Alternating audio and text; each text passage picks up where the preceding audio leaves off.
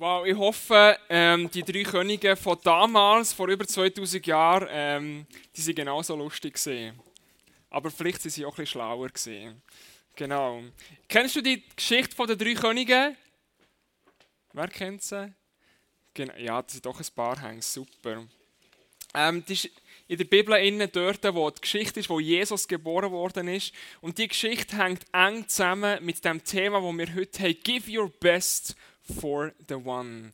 Give your best for the one kann man auf mehreren Ebenen verstehen. Ich möchte dir heute ähm, die verschiedenen Ebenen kurz erklären und vor allem anhand von einem Interview, von einem spannenden Interview, ein bisschen näher bringen will. Give Your Best for the One hat vor über 2000 Jahren angefangen, wo nämlich Gott entschieden hat, hey, ich schicke Jesus auf die Welt ab, weil Jesus ist derjenige gesehen, der für jeden einzelnen von uns das Beste ähm, gegeben hat. Und aufgrund von dem sind die Könige, ähm, die haben das schon gewusst, die sind dort hergegangen in den Stall, um dem König die Ehre zu geben, weil sie gewusst haben, hey, der hat für uns das Beste gegeben, also geben wir auch das Beste wieder zurück. Und gerade in der Weihnachtszeit werden wir häufig daran erinnert, hey, wir könnten doch auch noch etwas geben. Es gibt an jedem Ecke jemanden, der noch gerne etwas von deinem 13. Monatslohn möchte abzwacken. Ähm, sei das jemand, der an deine Tür kommt, klopfen und etwas möchte haben. Sei das jemand, der am Strassenrand hockt äh, und noch etwas braucht. Und besonders in dieser Zeit, ich weiß nicht, ob das euch auffällt, aber besonders in dieser Zeit hat es mehr Leute auf der Straße, die nach Geld betteln und etwas brauchen von uns. Und ich bin letzte Woche so die Stadt abgeschlendert und wieder draufgelaufen. Und ich bin garantiert an etwa 15 bis 20 Leute vorbeigelaufen, die dort gesessen sind am Strassenrand und irgendwie ein Hütchen entgegen haben und nach Geld bettelt haben. Es hat auch äh, einen der ganz originell war, der hat ähm, etwa vier Becher aufgestellt und das eine ist drauf gestanden, zu essen, dann ähm, zu essen für einen Hund und dann äh, Bier und Marihuana. Also du können auswählen, wo du Geld reinwirfst. Man muss, auch, man muss auch noch innovativ sein, genau. Oder ich weiß nicht, wie es dir geht, wenn du angesprochen wirst von einem, der ähm, da mit einem Plakat dort steht, wo, ähm, wo ein Kind drauf ist, irgendwie aus dem Osten oder aus Afrika. Und dann äh, kommt er zu dir her und wenn du nur stehen bleibst, dann hast du schon verloren, weil du genau weißt, jetzt wirst du zugequatscht. Und jetzt äh, wirst du sicher irgendwie davon überzeugt, dass du doch auch noch etwas könntest geben. Und ich bin eine Person, mir passiert es ganz, ganz häufig in diesen Momenten, dass ich, dass ich ähm, wenn ich Nein sage, dass so ein bisschen das, das schlechte Gewissen kommt, wo ich denke, hey, was bin ich denn nur für ein Mensch, dass ich Nein gesagt habe. Und je mehr dass solche Anfragen an mich kommen, desto mehr wächst das Gefühl, was bin ich für ein Mensch? Was sind wir für Menschen, wenn wir in solchen Momenten Nein sagen können? Und ich bin zum Schluss gekommen, ich hoffe, dass wir Menschen sind, die eben wissen, was es bedeutet, das Beste für einen Einzelnen zu geben. Das Give Your Best for the One bedeutet eben, dass wir nicht einfach ähm, ein bisschen überall sollen geben, sondern es bedeutet, dass dort, wo wir sind, dort, wo wir in unserem Umfeld sind, in unserer Nachbarschaft, an unserem Arbeitsplatz, ähm, wo immer das Gott uns herstellt, dass wir dort dürfen das Beste vom Besten geben und dadurch einen riesigen Unterschied können machen können. Und Jesus hat es geschafft, das Beste für jeden Einzelnen von uns zu geben. Und er schickt uns raus, jeden Tag neu, um andere Menschen zu segnen und ihnen das Beste zu geben. Und manchmal kommt es dabei ähm, mit dem Sagen ein bisschen anders aus, als wir denken. Weil wir denken ja, hey, wenn ich jetzt etwas gebe, dann wird Gott mich doppelt segnen oder er wird mir das und jenes geben. Und wie du im Theater gesehen hast, manchmal kommt der doppelte Segen auch ein bisschen anders raus. Aber wir lesen in der Bibel, dass es garantiert ist, dass wir gesegnet werden. Es heißt nämlich in den Sprüchen, wer Unrecht sagt, der wird Unglück ernten. Wer aber Mitleid zeigt und den Armen hilft, der empfängt den reichen Segen. Das ist das Versprechen, das Gott uns macht. Aber wie das der Segen aussieht, das kann ganz unterschiedlich sein. Aber Gott möchte dich und mich brauchen, um anderen Menschen das Beste, das Beste zu geben. Und ich möchte gerne nachher ähm, zwei Männer auf die Bühne bitten, ähm, wo ich an ihrem Leben sehe, dass sie das Give your best for the one. Ähm, auf eine unglaublich krasse Art und Weise ähm, leben und wo mich selber sehr demütig macht. Und der eine davon ist der John Opprecht. Ähm, und wir haben es vor einer Zeit lang zusammen geschafft im Office. Ähm, er hat zwischendurch, ähm, kennen ihn vielleicht noch, wo er hier oben auch Predigten gehalten hat. Und ich bin einmal ins Office gekommen und er hat einen neuen Rucksack dabei gehabt. So einen richtigen Hipster-Rucksack und der hat mir mega gefallen. Und ich habe ihm gesagt, hey John, das ist ein mega schöner Rucksack und ich glaube, der passt mega zu dir. Und dann hat der John hat, äh, keine Sekunde zögert und hat gesagt, hey, weißt du was, du kannst den Rucksack haben. Und ich glaube, dass er zu dir noch viel besser passt. Und ich habe mich in dem Moment so gesegnet gefühlt, ähm, mehr gesegnet gefühlt, als wenn ich irgendwie 1000 Franken in dem Moment bekommen hätte. Weil es, ähm, weil es ein persönliches Geschenk war, das er mir gerade in dem Moment mega Freude gemacht hat. Weil es, obwohl es nicht irgendwie, es ist nicht einfach irgendein Rucksack war, der vielleicht so ein billig war, sondern es war einer, der äh, wirklich Qualität hatte. Und das war ein erster Moment, gewesen, einer von diesen Momenten, wo ich gesehen habe, dass der John etwas lebt, das in seiner Familie entstanden ist. Und darum möchte ich heute nicht nur ihn auf die Bühne bitten, bitten, sondern ich möchte auch seinen Vater, der Jürg Opprecht, auf die Bühne bitten und geben wir ihnen zwei doch einen riesen Applaus.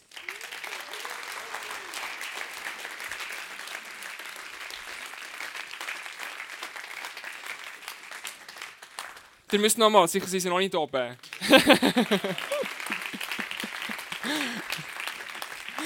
Sally Jürg. Hey, John. Nehmt Platz in der guten Stube. Merci vielmals, dass ihr da seid. Ich habe euch ähm, ganz bewusst als äh, Vater und Sohn auf die Bühne genommen, ähm, weil ich eben das Thema Give Your Best for the One, weil ich merke, dass das bei euch in der Familie innen, ähm, etwas bewegt hat, dass ihr ähm, anders unterwegs seid, als ich das ähm, bei vielen anderen Familien sehe. Und ähm, ihr seid auch kein unbekanntes Gesicht bei uns in der Kirche. Und äh, gleich hat es heute sicher ein paar Gäste dabei und darum wäre es cool, wenn wir euch kurz könnten kennenlernen Und anstatt dass ich jetzt euch vorstelle, wäre es ähm, interessant, um das mal umzukehren, dass ihr euch gegenseitig würdet vorstellen Kurz sagen, wer der andere ist, was ihr macht und mit einem Adjektiv, äh, wenn ihr müsst ein Adjektiv wählen vom anderen, was wäre das für eins und warum? Gut, also guten Abend miteinander. Ähm, das ist also mein Vater äh, Jürg Opprecht. Wenn ich die müsste beschreiben ähm, ich möchte jetzt vor allem die positiven Aspekte auflisten. Nein, auf jeden Fall ähm, äh, bist du ein, ein, ein sehr ein innovativer Mensch. Äh, du bist ein Visionär, das ist gleichzeitig ein Adjektiv, äh, das ich brauche, um ihn zu beschreiben. Ähm, ideenreich äh, und gleichzeitig hast du aber auch äh, die Klugheit, äh, um, um diese Ideen von, von der Theorie, äh, von der reinen Idee eben in die Praxis umzusetzen. Äh, das bewundere ich äh, sehr an dir und, und schätze sehr an dir. Ähm, ich habe dich stets als fürsorglicher Familienvater erlebt. Ähm, wir haben immer geniale Zeiten als Familie. Ich habe sehr gute Kindheitserinnerungen. Äh, es hat sicher auch mit äh, deiner Vaterschaft äh, zu tun gehabt. Aber über das hinaus bist du jemand, wo, wo gerne Projekte anreißt, äh, eben Visionär. Du hast ein äh, Hotel ins Leben gerufen, ein Fünf-Sterne-Hotel. Du hast Firmen beraten, aber auch selber eine geführt. Ähm, durch und durch Unternehmer, könnte man sagen. Äh, und das ist so eine, eine kurze, kurze Zusammenfassung, für wie ich dich beschreiben würde. Merci vielmals. Der John ist, eben, ist mein Sohn, wenn ihr mitbekommen habt. Und ähm, zuerst möchte ich schnell erwähnen, er ist auch ein Stammhalter vom Namen Opprecht. wenn es ihn nicht gäbe, würde dieser Name hier in der Schweiz mindestens langsam aussterben. Also ich verspüre, verspüre jetzt gar keinen Druck, dass ihr... Opprecht, das kommt von upright, ist ein holländisches Geschlecht ursprünglich und heißt aufrichtig und das verpflichtet natürlich. Also der John ist ähm, das erste, was mir in den Sinn kam, ist einfach, wenn ich ihn sehe mit seinem, mit seinem Sohn, ähm, Jack, was für ein fantastischer Vater er ist. Wie, wie da eine Beziehung entsteht, schon bei dem kleinen Bub zum Vater. Und ähm, das ist eine Aufstellung. Und ich denke manchmal, ich könnte ihm einiges ab. In deinem Alter bin ich nicht so ein guter Vater wie du. Sagen wir es so. ähm, du bist auch, viel von den Adjektiven würden auch zu dir passen. Du bist sehr, sehr ideenreich, du bist Grafiker, du bist Theologe äh, und versuchst dann manchmal das auch noch zu kombinieren miteinander. Aber ähm, nein, ich, hab, ich bin wirklich stolz, dein Vater dürfen zu sein. Ich glaube, wir haben es untereinander auch wirklich sehr gut. Und äh, ja, freue mich, dass wir miteinander unterwegs sein können. Wow, danke vielmals für diesen sehr persönlichen Einblick in euer Leben. Ähm, um es noch bisschen persönlicher zu machen, ich habe euch im Vorfeld mal gegoogelt. Und wenn man euch googelt, dann kommt bei beiden ein sehr beachtlicher Lebenslauf raus. Also wirklich vom Jörg, der Unternehmer, Hotelbesitzer. Du hast diverse Sachen gegründet. Du bist auch Künstler. Du bist unter die Autoren gegangen. John, du bist ein ähm, schon erfolgreicher Grafiker, hast dich selbstständig gemacht. Du hast, wenn man dich eingibt, dann kommen diverse Predigten, die du hier in der Kirche gehalten hast, ähm, wo du eben ähm, äh, auch mal hier angestellt bist. Ähm, und du bist selber unter die Autoren gegangen. Und ähm, das war sehr beachtlich, weil als ich mich gegoogelt habe und Tom Bader eingegeben habe, ist die erste Anzeige ähm, äh, eine Werbung für Badzimmer. genau. genau, also man hat schon ein einen kleinen Unterschied gesehen. Also Jörg, du bist, ähm, du bist äh, mit Leidenschaft bist du gerne ein Gründer, Unternehmer und du hast die Stiftung BPN gegründet. Das ist übersetzt, heißt es Business Professional Networking und durch diese Stiftung sind bereits über 20'000 Arbeitsplätze ähm, im Ausland in ärmeren Ländern entstanden. Kannst du uns sagen, was diese Stiftung genau macht? Also als Unternehmer, wenn ich den Armen helfen will, dann will ich eigentlich in dieser Art helfen, dass sie sich selber helfen können. Und ähm, ja, man denkt beim, beim Hilfe immer zuerst den, den Armen etwas geben. Aber mir ist sehr, sehr am Anliegen, dass, dass eben die armen Leute auch einen Job finden in ihrem eigenen, in ihrem eigenen Land. Und wer tut Job, wer tut äh, Arbeitsstellen schaffen, das sind die Unternehmer, die das Unternehmen aufbauen. Also das, ja, so, so funktioniert das. Und wir helfen den Unternehmern mit Coaching während vier Jahren. Wir helfen mit Schulung immer wieder während diesen vier Jahren. Und wir helfen ihnen mit Kredit, die sie müssen, müssen zurückzahlen müssen. Und äh, wie gesagt, das ist äh, ein sehr äh, innovatives und erfolgreiches Konzept. Im Moment sind wir in sechs wirklich armen Ländern, Entwicklungsländern tätig und äh, können dort helfen, äh, dass viele Familien können eine eigene Existenz dort aufbauen können.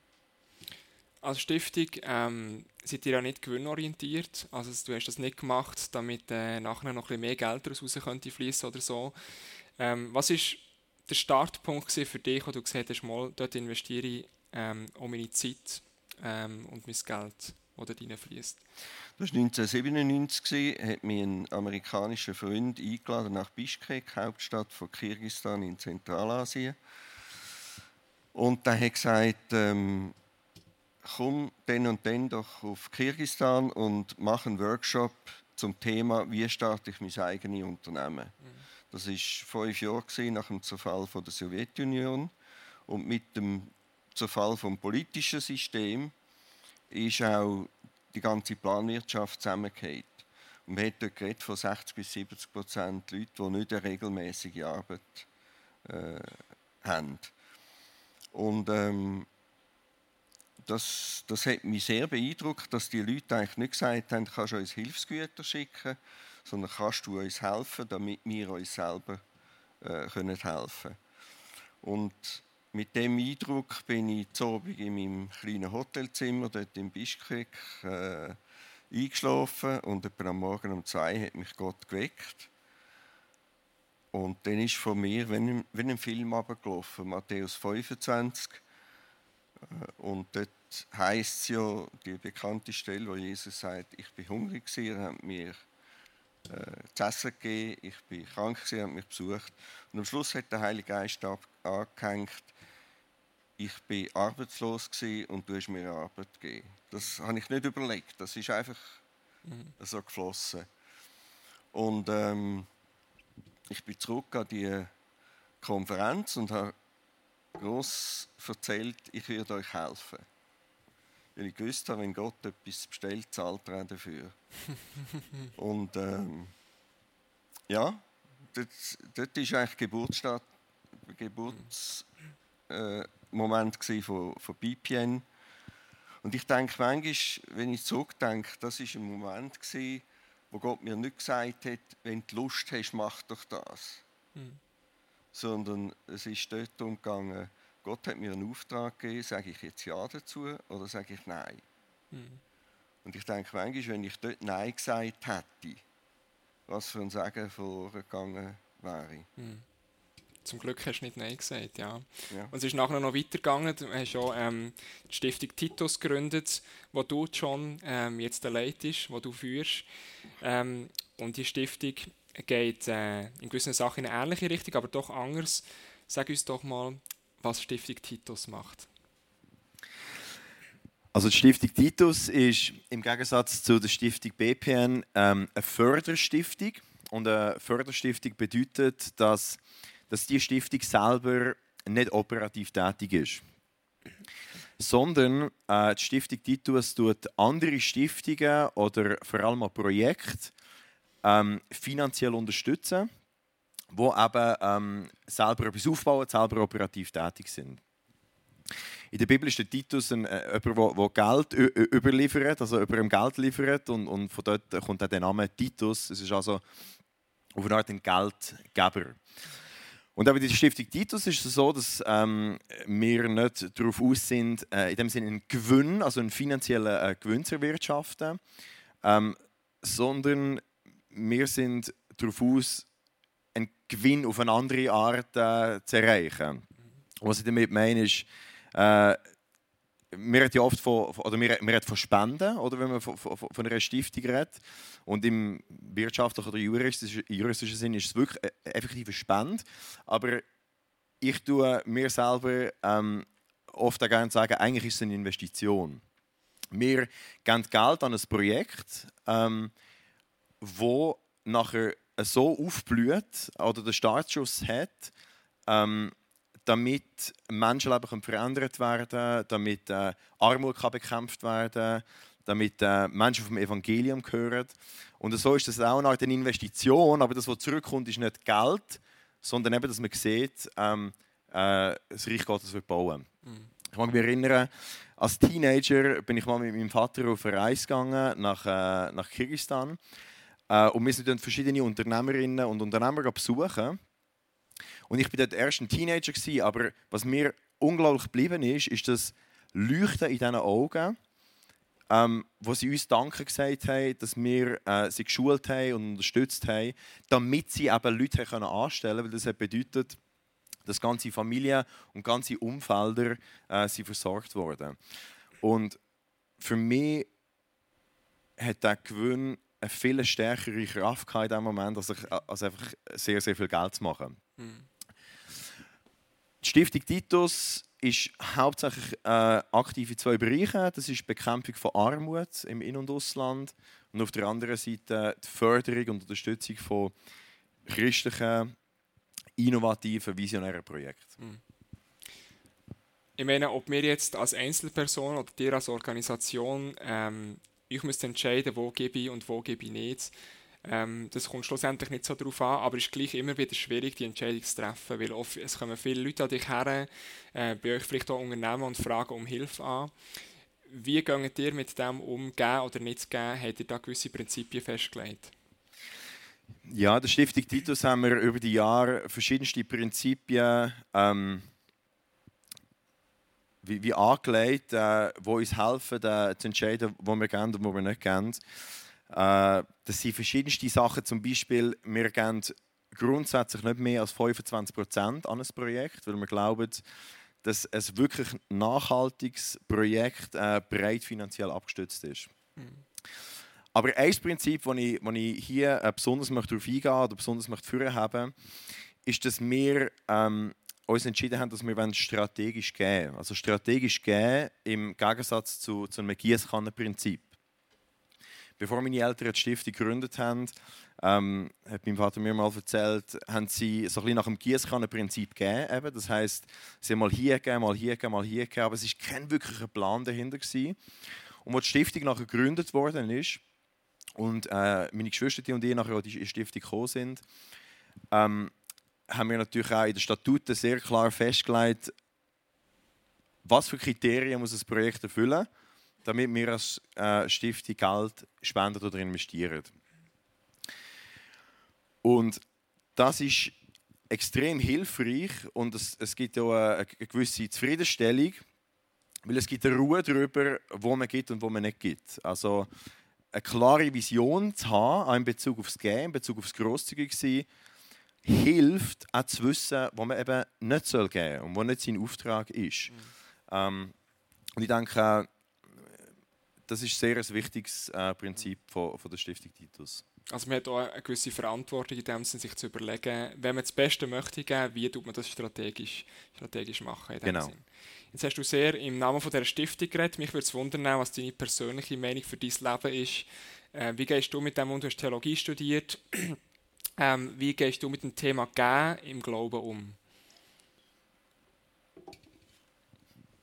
Ja, auch in der Vorbereitung auf das Interview haben wir für mich Gedanken gemacht, was ist, oder, oder wie mir selber vorgerufen, was ist meine Haltung zur Großzügigkeit, was ist meine Haltung zum, zum Geben. Und mir ist dann die, die Stelle im Markus 12 immer wieder durch den Kopf gegangen.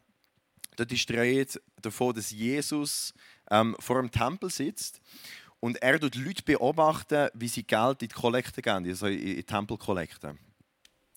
Und er sieht nachher, und das heißt in Markus 12, ich glaube, am Vers 1 oder 42 steht dass sehr viele reiche Leute haben hohe Beträge hineingelegt Und dann hat er aber eine Witwe beobachtet, die zwei Münzen hineingelegt hat. Und das hat ihn beeindruckt, Jesus. Er hat nachher seine Jünger zusammengerufen und erklärt, warum. Und zwar hat er ihnen gesagt, dass die reichen Leute haben nur einen hat zwar einen grossen Betrag gespendet, aber eigentlich ist es nur ein kleiner Teil von ihrem ganzen Vermögen. Und die arme Witwe hat zwei Münzen gegeben und es war alles, was sie hatte. Und dann hat Jesus gesagt, sie hat mehr gegeben als die reichen Leute. Und das habe ich extrem spannend gefunden, weil er hat wirklich das Wort mehr gebraucht. Also die arme Witwe hat mehr, äh, mehr gegeben. Und ich habe dann realisiert in dem Moment, dass, dass Jesus misst mit anderen Maßstäben.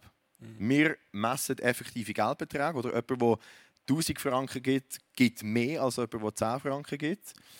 Aber weil Jesus dahinter sieht und, und, und ins Herz hinein sieht, sieht er das auch immer im Verhältnis zu was wir haben, zu was uns anvertraut worden ist. Jesus ist nicht daran interessiert, am Geldbetrag, den wir spenden. Er ist daran interessiert, wie wir mit dem äh, Geld umgehen, das wir haben. Und er misst nicht im Vergleich zu anderen, sondern er, er misst immer im, in der Relation oder im Verhältnis zu unserem eigenen Herz. Ja. Ähm, und, und das hat mich extrem berührt, weil das gibt irgendwie einen Frieden und das ist auch zufriedenstellend, weil das heißt, ich muss mich nicht vergleichen mit anderen. Jesus ist nicht daran interessiert, äh, was andere geben, sondern er ist nur an meinem eigenen Herz interessiert und das, das ist sehr befreiend. Cool. Wir haben vorher gehört, ähm, es gibt Aussicht auf Segen, die wir zurückbekommen. Und ich würde gerne so ein bisschen die, die freche Frage stellen an dich, Jürg. Bist du manchmal berechnend gewesen, wenn es darum gegangen ist, dass du gegeben hast? Ja, am Anfang, also ganz äh, eine, grosse, eine grosse Zeit zurück, habe ich schon gedacht, es gibt so Phasen, die sagen, du kommst vierfach zurück, du kommst das Doppelt zurück. Über gesagt, das ist schon interessant, das ist besser als Börsen, oder? Und äh, Spaß beiseite, nein, so weit ist es nicht gegangen, aber, aber ähm, je, je länger, je mehr dass ich darüber nachdenke, habe ich gesagt, habe ich gesagt was im Korintherbrief heißt, ein, Freu, ein fröhlicher Geber hat Gott lieb ein fröhlicher. Dann ist mir der Kain und der Abel in den Sinn gekommen. Der Kain hat Gott das gegeben, von, von, von dem, was er gejagt hat, aber freudlos. Und der, der Abel, der hat mit Freude gegeben. Und Gott hat das, das vom Kain verachtet. Mhm. Das hat er gesagt, das, das gibt dich nicht, weil deine Motive stimmen nicht. Mhm. Und ich habe dann gesagt, auch, auch ich, wenn es geht von, von der Zehnten, wenn ich berechne, am Ende des Jahres habe ich jetzt auf den Franken genau der Zehnte gehen, habe ich meinen Job erledigt. Das, das, ist, das interessiert Gott nicht so, sondern, wie schon das auch gesagt hat, Gott schaut, schaut das Herz an. Und je länger, je mehr, habe ich einfach gesagt, ich will, ich will mit Freude gehen. Und ich habe dann einmal ein spannendes Erlebnis gemacht, äh, als ich vor neun Jahren äh, an Krebs erkrankt bin und eine hoch, äh, hochdosierte Chemotherapie hatte. Da bin ich mal zur Nacht verwacht und äh, also äh, über alles nachgedacht. Und plötzlich ist mir bewusst worden, ich habe Gott einmal ein Versprechen abgeleitet, dass ich einen bestimmten großen Betrag von meinem Vermögen in die Stiftung hineingebe. Mhm. Und mir ist bewusst das habe ich noch nicht erfüllt. Und der Onkologe hat mir dann gesagt, ich habe noch irgendwo zwischen sechs Monaten und zehn Jahren zu leben. Und ähm, dann habe ich die Familie zusammengenommen und habe gesagt, du hörst, ich weiß ja nicht, wie lange ich noch lebe vielleicht sind es noch ein paar Monate. Aber bevor ich gang oder bev ja, bevor die sechs Monate abgelaufen sind, werde ich ähm, das Versprechen erfüllen. Und ähm, dann habe hab ich mir so überlegt, was, was aus meinem Vermögen könnte ich in die Stiftung geben, weil rein Cash hätte das nicht gelangt. Dann habe weil ich ziemlich viele Immobilien habe, habe ich gesagt, ich gebe ein paar Mehrfamilienhäuser in die Stiftung. Und dann habe ich so angefangen, welche jetzt ich gehen. Und dann, ja, die, die habe ich sowieso schon lange verkaufen. oder, oder die dort, ja, das war nicht so ein glücklicher Kauf gewesen, damals. Und dann habe ich plötzlich kommt mir in den Sinn, hey, wie, was, was sind deine Motive? Und dann plötzlich ist mir bewusst worden, er gesagt, ich, the best to the one, oder? Mhm. Ich will Gott meine besten Liegenschaften geben. Mhm. Er hat gesagt, das ist ein Opfer, wo Gott Freude hat daran. Und dann habe ich gedacht, dreimal tief geschnauft und habe gesagt, äh, Lord, please help.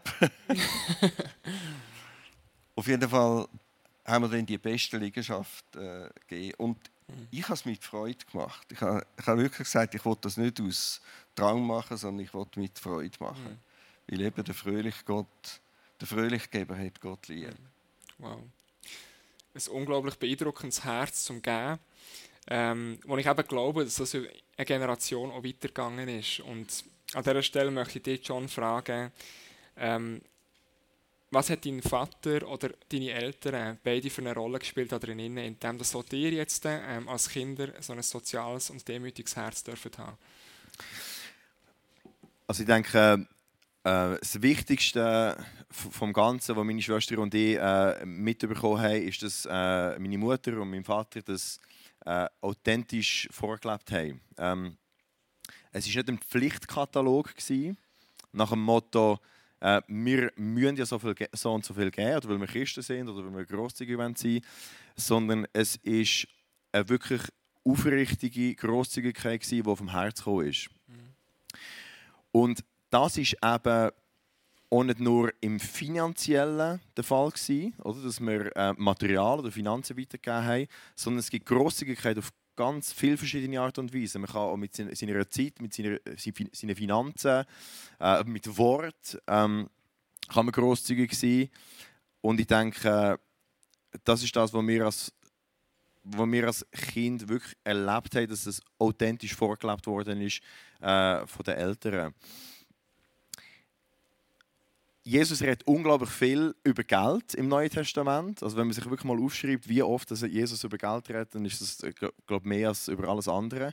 Ähm, aber Jesus ist nicht ums Geld gegangen, sondern er ist um, ums Herz dahinter gegangen, also um, um, um die Großzügigkeit. Und wie er uns das dann vorgelebt hat, ähm, ist eben auf ganz eine andere Art und Weise gewesen. Er hat uns äh, vorgelebt, wie man dient, wie man Menschen äh, hilft, dass sie aufblühen, dass, damit sie ihr Potenzial hineinkommen, wie, wie man sie heilt und so weiter und so fort. Ähm, aber er hat immer wieder das Geld bei uns angesprochen, weil er weiß, äh, das Geld ist immer eine gute, gute Messlatte bei uns, oder? Ähm, wie das Herz eigentlich aussieht. Ich kann mich an ein Erlebnis erinnern, wie meine Eltern eben Grosszügigkeit, abgesehen vom Material oder Geld, vorgelebt haben. Und das war, ähm, ich war damals mal bei der dritten Klasse in, in Murten. Und dann ist der erste ähm, Bub mit Migrationshintergrund äh, vom Balkangebiet in unsere Klasse gekommen. Äh, und das war damals der einzige vom ganzen Schulhaus, gewesen, äh, der einzige unserer Klasse. Und das hat dazu geführt, dass er ja, er, er hat Mühe gehabt, sich zu integrieren, ich sage es mal so.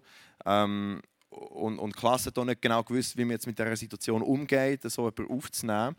Und ich bin das dann heim erzählen und habe gesagt, ja, eben, er ist jetzt in unserer Klasse und es ist vielleicht ein bisschen komisch und so. Und meine Mutter hat dann gesagt, laden morgen zum Mittag ein. Zu uns heim. Äh, und dann bin ich zurückgegangen in die Schule, äh, habe ihn gefragt, du darfst gerne äh, morgen bei uns zum Mittag essen. Ich glaube, ich habe mit ihm ein bisschen mit Händen und Füßen äh, kommuniziert, weil er natürlich kein Deutsch kann. Auf jeden Fall ist er am nächsten Tag dann zu uns zum Mittagessen und hat riesige Geschenke mitgebracht für die ganze Familie. Ähm, und nach dem Mittagessen war er wie ein gekehrter Händchen, hat sich ganz anders verhalten ähm, in der Schule und auch mir gegenüber. Äh, und ich habe das so spannend gefunden, weil mir eine Grosszügigkeit gezeigt, die nichts damit zu tun hat mit Finanzen oder mit, äh, mit, Material, sondern reine Gastfreundschaft. Und das hat sein Leben äh, eigentlich, ja, das hat seine Verhaltensweise 180 Grad geändert. Mhm. Und genau, nur als Beispiel eben, ich denke, meine Eltern haben Grosszügigkeit immateriell, aber auch materiell vorgelebt und das ist das, was wo uns als Kind sehr geprägt hat. Wow. Ich möchte gerne ähm, zum letzten Punkt, ähm, der letzte Punkt an dich wenden, Jörg. Du hast in deinem Leben in den letzten Jahren einige Veränderungen gehabt. Eben, du hast gesagt, du hast Krebs bekommen, Parkinson ist noch dazugekommen bei dir. Du hast viele Sachen von dem, was du, was du auch geliebt hast, was drin stehen, im Sozialen, innen hast du müssen abgeben, hast du müssen abtreten. Mir würde es wundern, wie sieht dein Give Your Best for the One heute für dich aus? Also zuerst möchte ich mal meiner Frau Benzli danken. Sie hat mich sehr entlastet, die Film. Verwaltungsrat im Lenkerhof, äh, Stiftungsrätin und so weiter. Und auch Kind. Mhm. Also für dort äh, bin ich extrem dankbar, dass, ich, dass so der Druck von, von mir weg ist. Und was hat das bei mir verändert? Ich bin vielleicht die Erdengebundenheit losgeworden. Also ich habe dort gesagt, wenn, was schwierig wäre, ist die Familie verloren. Das ist schwierig. Aber die Projekte verloren, Hotel und so weiter, no problem. Und ähm, es hat auch seinen Anreiz, wenn Gott zu mir würde sagen, morgen nehme ich die heim zu mir. Mhm. Dann sage ich, hey, der fängt gut, der, fängt Party an, oder? yes.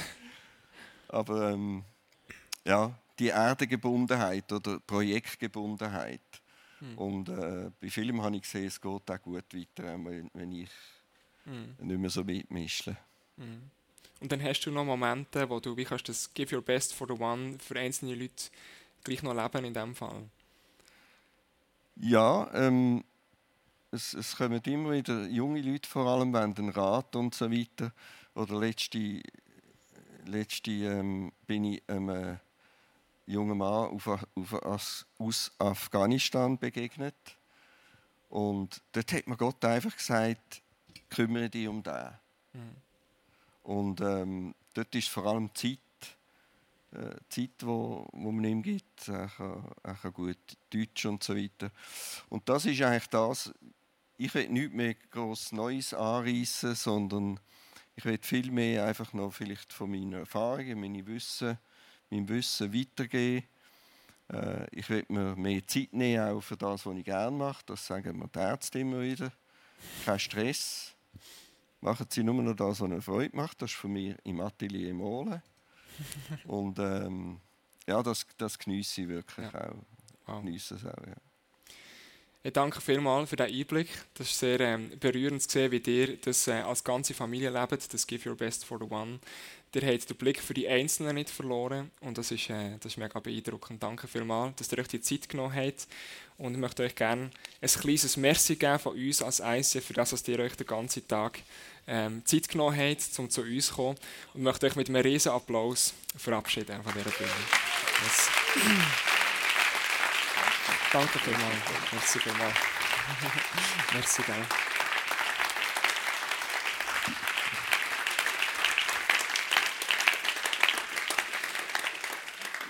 Ich glaube, ich muss nicht mehr viel Wort verlieren nach dem Einblick, den wir hier gesehen haben, was das Thema Give Your Best for the One kann auslösen kann. In Matthäus 2,11 steht über die Könige, über die Weise. Sie betraten das Haus, wo sie das Kind mit seiner Mutter Maria fanden, fielen vor ihm nieder und ehrten es wie einen König. Dann packten sie ihre Schätze aus und beschenkten das Kind mit Gold, Weihrauch und Myrrhe. Gott hat diesen drei Weisen über die Sternenbilder gezeigt, dass da, wird, dass da ein König ist geboren worden, einer, der die ganze Menschheit wieder retten Und die Könige, die haben nicht einen direkten Beweis dafür, aber sie haben gewusst, wenn Gott das bringt, wenn Gott rettet und uns ruft, dann müssen wir gehen. Und sie haben nicht irgendwelche Diener geschickt, sondern sie sind selber gegangen. Sie haben selber die Reise auf sich genommen. Sie haben die besten Güter mitgenommen, die sie haben können, um zu diesem Kindli herzugehen und dem Kindli das Beste zu geben. Und ich glaube, es gibt eine ganz einfache Form, wie dass wir das Beste Jesus zurückgeben können, wie dass wir uns selber können in diesen Stall von Bethlehem und ihm das Beste wieder zurückgeben. Das ist in dem, dass wir umschauen in unserer Mitte, dort, wo wir arbeiten, dort, wo wir wohnen, wo gibt es Menschen, wo wir ihnen das Beste geben können. Das Beste, was wir zur Verfügung haben an Zeit, an Ressourcen, ähm, an, einer, an einer Berührung, etwas, was wir Menschen schenken können. Es gibt so viele Möglichkeiten, wo du ganz bestimmt Menschen in deinem Umfeld siehst, wo du weißt, denen könnte ich etwas Gutes tun.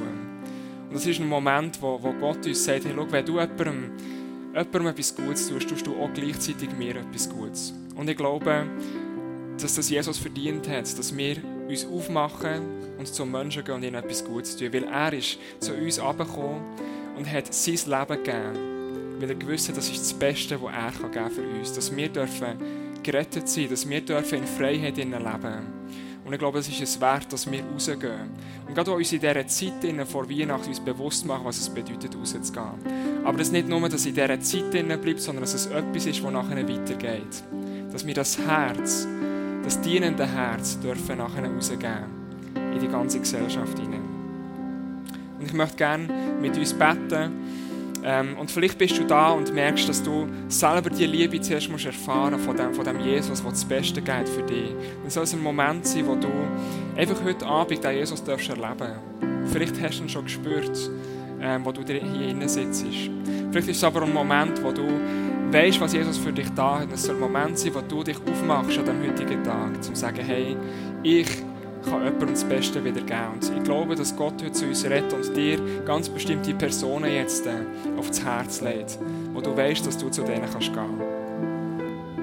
Jesus, danke vielmals, dass du auf die Erde gekommen bist und du bist ähm, nackt und mit nichts gekommen als kleines Kind. Du bist zu einem Mann hergewachsen, der gewusst hat, was auf, was auf ihn zukommt. Und du bist an das Kreuz gegangen, um das Beste, nämlich dein Leben geben für uns persönlich. Und dafür möchte ich dir Merci sagen. Und so ist Weihnachten ein Fest, das wir dürfen feiern und dankbar dürfen sein für das, was du uns gegeben hast. Und so bitte ich dich, dass du heute Abend diesen Leuten hier innen im Saal begegnest, die diese Berührung von dir noch nicht haben. Und die noch nicht erfahren haben ihrem, an, ihrem, an ihrem Körper, was es bedeutet, in dieser Freiheit innen zu leben, die du schenkst. Bitte dich, dass du ihre Herzen jetzt auftust und zu ihnen redest und dich ihnen zeigst. Dass du wie diesen Weisen im Morgenland dich offenbarst und zeigst, wer du als der König bist, was wert ist, angebetet zu werden. Aber ich bitte dich auch, dass wir dürfen rausgerufen werden, jetzt in diesem Moment rauszugehen und unseren Menschen in unserem Umfeld dürfen deine Liebe weitergeben, dürfen einen Unterschied machen. Und Vater, ruf du uns, so wie du der Jürg und der John gerufen hast als Family, wo viele Sachen ähm, bewegen, viele Sachen angerissen haben. Schenk uns Momente, wo du uns rufst, zu den Menschen zu gehen, wo du uns möchtest haben. Und dass wir dann in diesem Moment dürfen das Beste geben, mit dem Wissen, dass du uns hundertfach willst beschenken, auch wenn das vielleicht anders ausgeht, als wir uns das vorstellen. Danke, dass wir rausgehen dürfen und das Beste geben. Give your best for the one. Amen.